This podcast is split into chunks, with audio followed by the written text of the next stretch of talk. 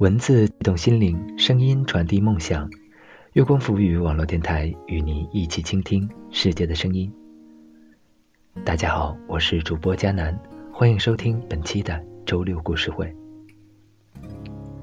本期节目我将为大家带来一篇苏破的文章《司令的爱情故事》。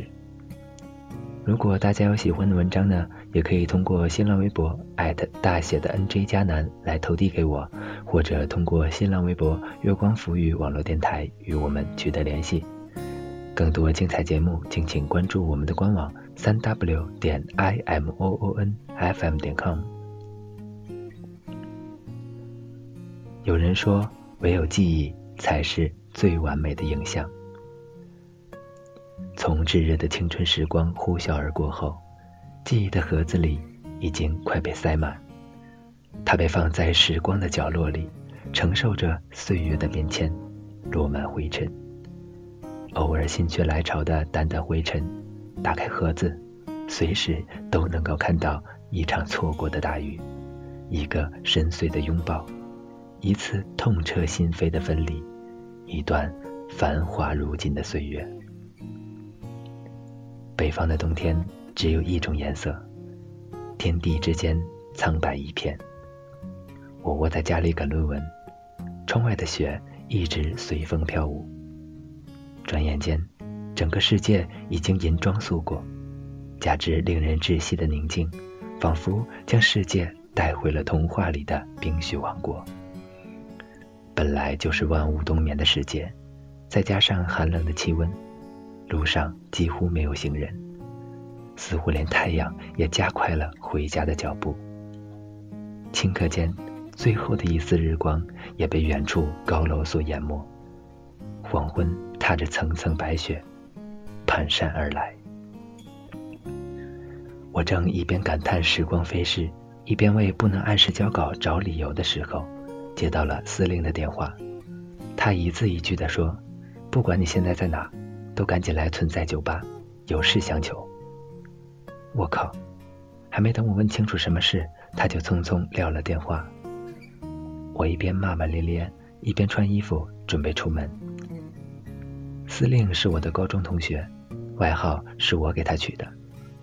之所以叫司令，原因有两个，其一是因为他姓司。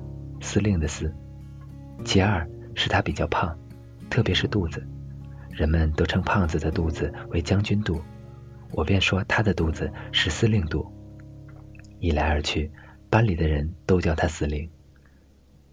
虽然后来司令减肥成功，如愿的摆脱了司令肚，但司令这一名一叫就是十年，至今都没有改变，既亲切又霸气。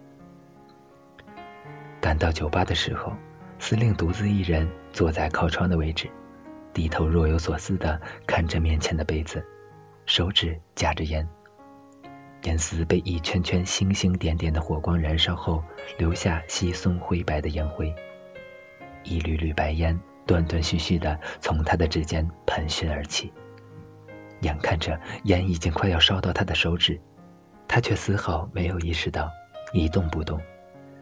我赶紧过去掐灭他手中的烟，骂道：“我靠，你要自残啊！”你来了。他将脸转向我，声音嘶哑的对我说：“我看他一脸憔悴，眼睛里泛着熬夜后血管长时间充血留下的道道血丝。”我感到气氛不太对，忙问：“到底怎么了？”他扭过头对吧台的服务生说：“你好，燃请百加得。”谢谢。然后递给我一支烟，接着说：“你还记得小青吗？”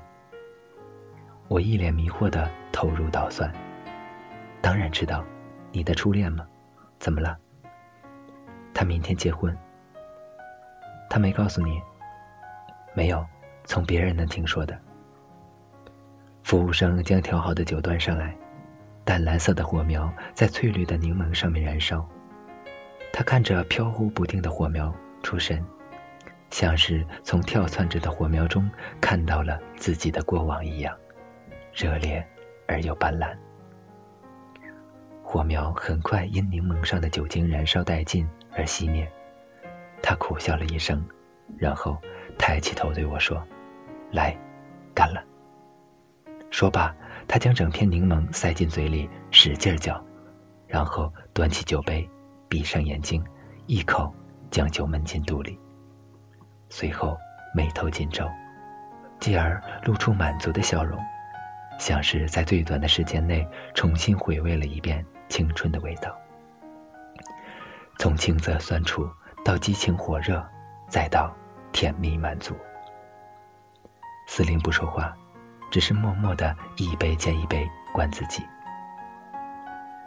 小晶和我们同班，长相一般，学习成绩一般，家庭条件一般。彼时的司令体重一百八十，但因家庭条件好，比较贪玩，所以成绩很烂。让司令下定决心开始追小晶的原因很狗血，只是因为小晶每天都会在自己的抽屉里放一些零食。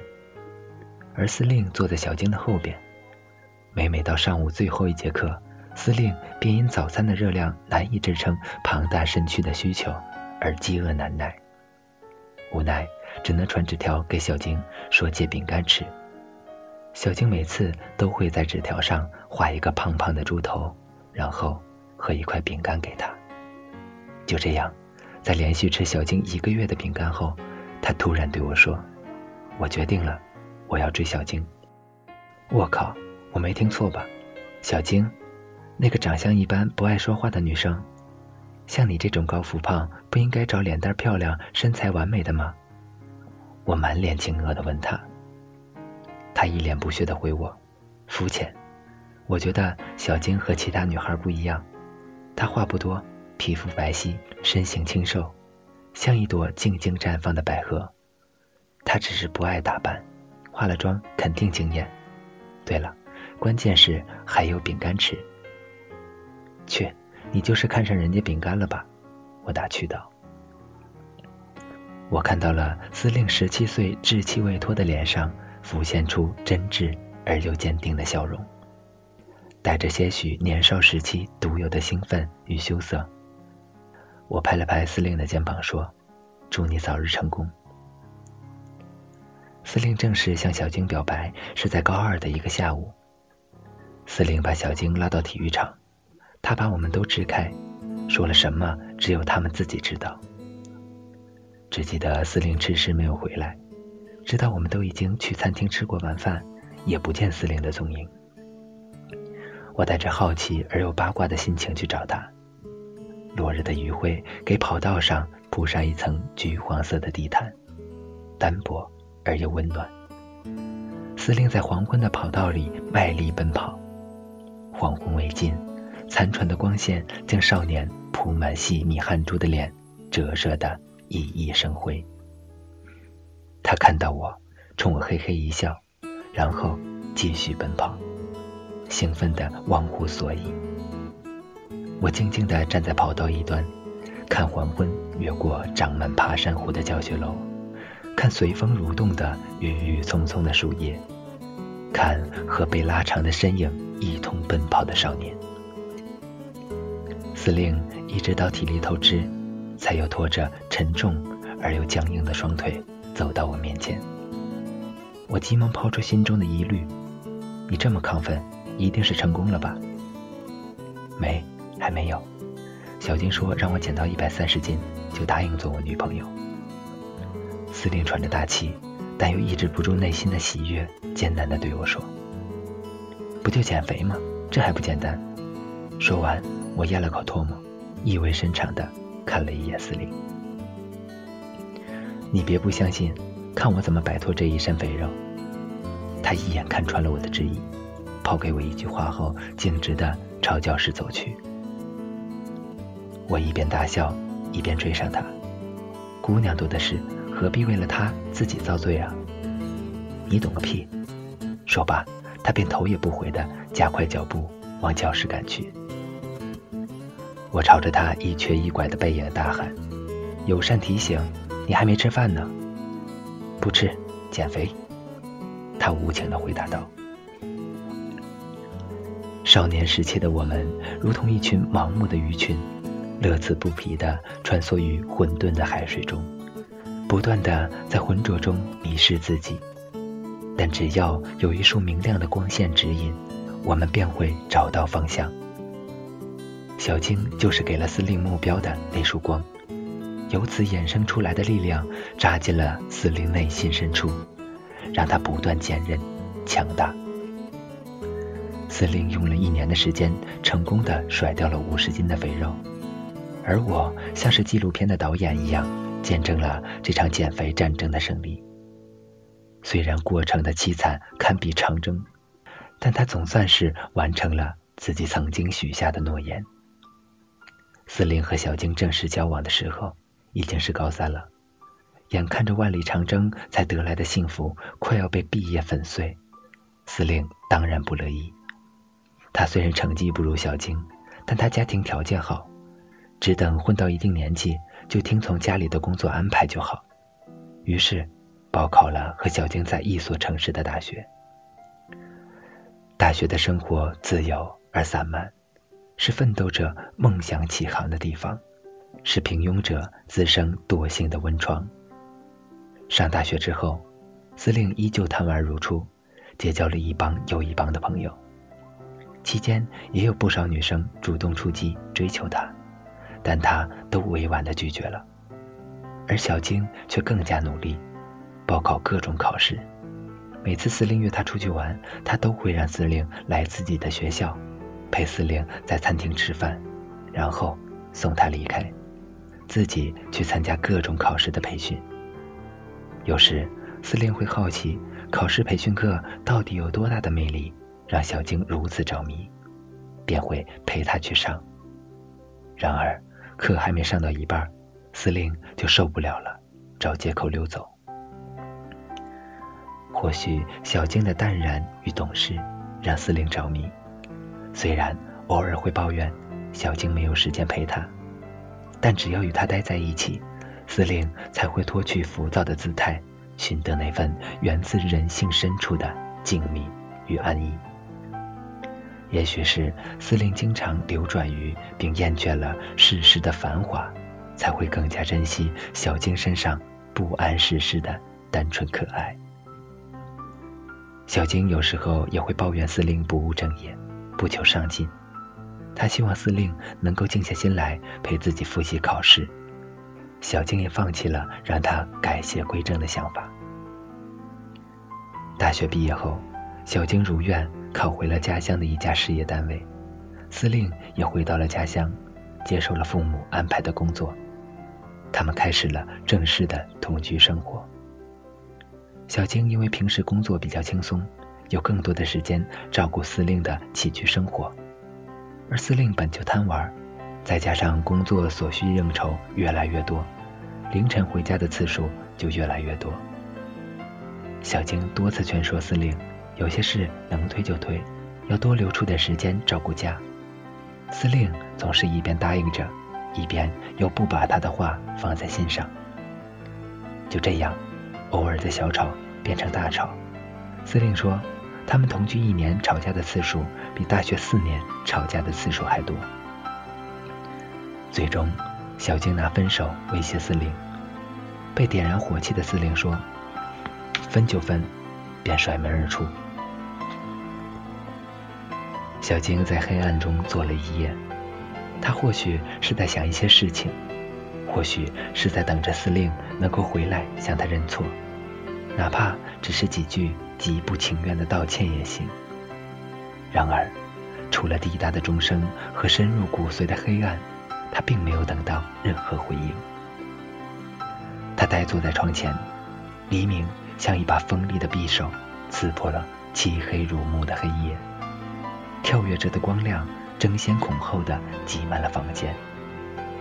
小晶被晃眼的晨光惊醒，她揉了揉干涩的眼睛，然后十分平静的转身，开始打包自己的行李。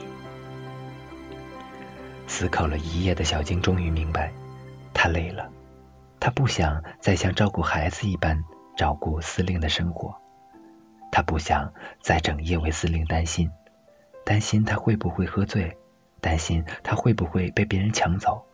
担心他会不会有一天抛弃自己，他想要的只是简单的生活，每天朝九晚五，下班了为他烧菜，看他一边说菜的味道不好，一边又狼吞虎咽的吃相。周末了，开车去野餐，去逛公园，去看电影，就这样，平凡又幸福。而司令却总是以没时间推脱掉小晶大部分的提议。打包好行李后，小晶将司令的电话拉黑，然后环顾了一下略显空荡的屋子，淡漠的眼神中透露着离别的哀伤与坚决。不知名的泪水由心底泛起，模糊了眼眶。趁眼泪落下之前，小晶毅然的转头离去。酒过三巡之后，夜色已深。一串串火红的灯笼整齐地挂在道路两侧的电线杆上，与昏黄的路灯相得益彰地投射出让人安心的光彩。隔离带里的松柏枝桠被闪烁的霓虹点亮，加之落雪的点缀，宛如一棵棵满载着憧憬与惊喜的圣诞树，散落在万籁俱静的夜幕中。坐在我对面的司令已经被酒精麻醉。眉头紧锁，面如桃花，舌头打结。酒吧的音乐非常合时宜的切到了许佳莹的《寻人启事》，温暖的旋律，简洁的歌词，配着他呢喃低声的语气，缓缓流淌，直入人心最柔软的情感深处。司令已经开始语无伦次。我从他逻辑混乱、口齿不清的倾诉中，大概知道了小静的情况。和司令分开半年后，家人开始帮小静安排相亲。对方和小静同岁，是名公务员，家庭条件一般，却对小静百般照顾，疼爱有加。相处三个月，他们就领了证。司令苦笑道：“好歹兄弟们叫我一声司令，人家八年抗战都能打胜利。”我这个司令却用八年打了一场败仗。我看司令情绪越发激动，便连忙拉起他：“都这么晚了，我们该走了。”他指着我的鼻子，情绪亢奋，看架势是要骂我。刚准备开口，却瘫在我的身上，吐了我一身。我急忙把他推进沙发，一边整理衣服，一边骂他：“龟儿子！”看在你心情不好的份上，就原谅你，不然你小子必须给我买件新衣服。司令在酒吧折腾了半个小时之后，终于稍微平静。我扶起他说：“酒吧要打烊了，我们真得走了。”他笨拙的从口袋里掏出一个盒子，眯着眼睛，强打精神，满脸正经的对我说：“明天帮我把这个交给小静吧。”我接过盒子，盒子是由桐木精心雕刻而成，正面一朵安静绽放的百合浮雕栩栩如生。我打开盒子，一块巴掌大小的黄金被独具匠心的设计成了一块饼干的样子，一颗颗如芝麻大小的钻石散落在饼干的中心，整齐的拼凑出四个晶莹剔透、璀璨夺目的字。祝你幸福。我心头一紧，莫名的感伤如泛滥的洪水，难以自制，顷刻坍塌翻滚。合上盖子的瞬间，仿佛将关乎司令和小晶所有的往事都关在了盒子里。虽然他们的落幕并不完美，但也正如人们所说的那样，唯有记忆才是。最完美的影像。到你轻碰你的脸，我会张开我双手。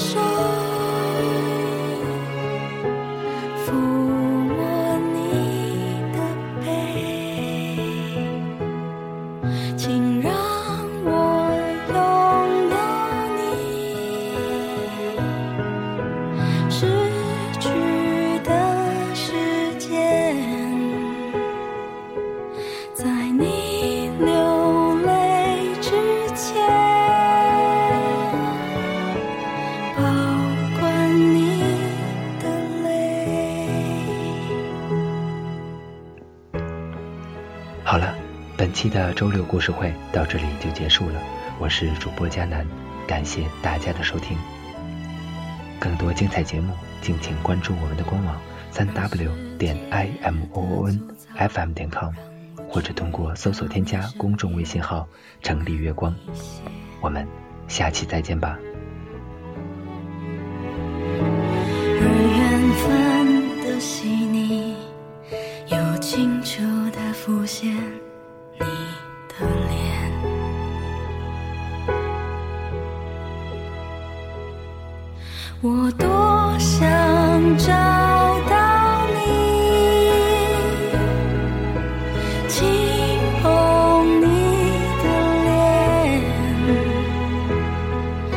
会长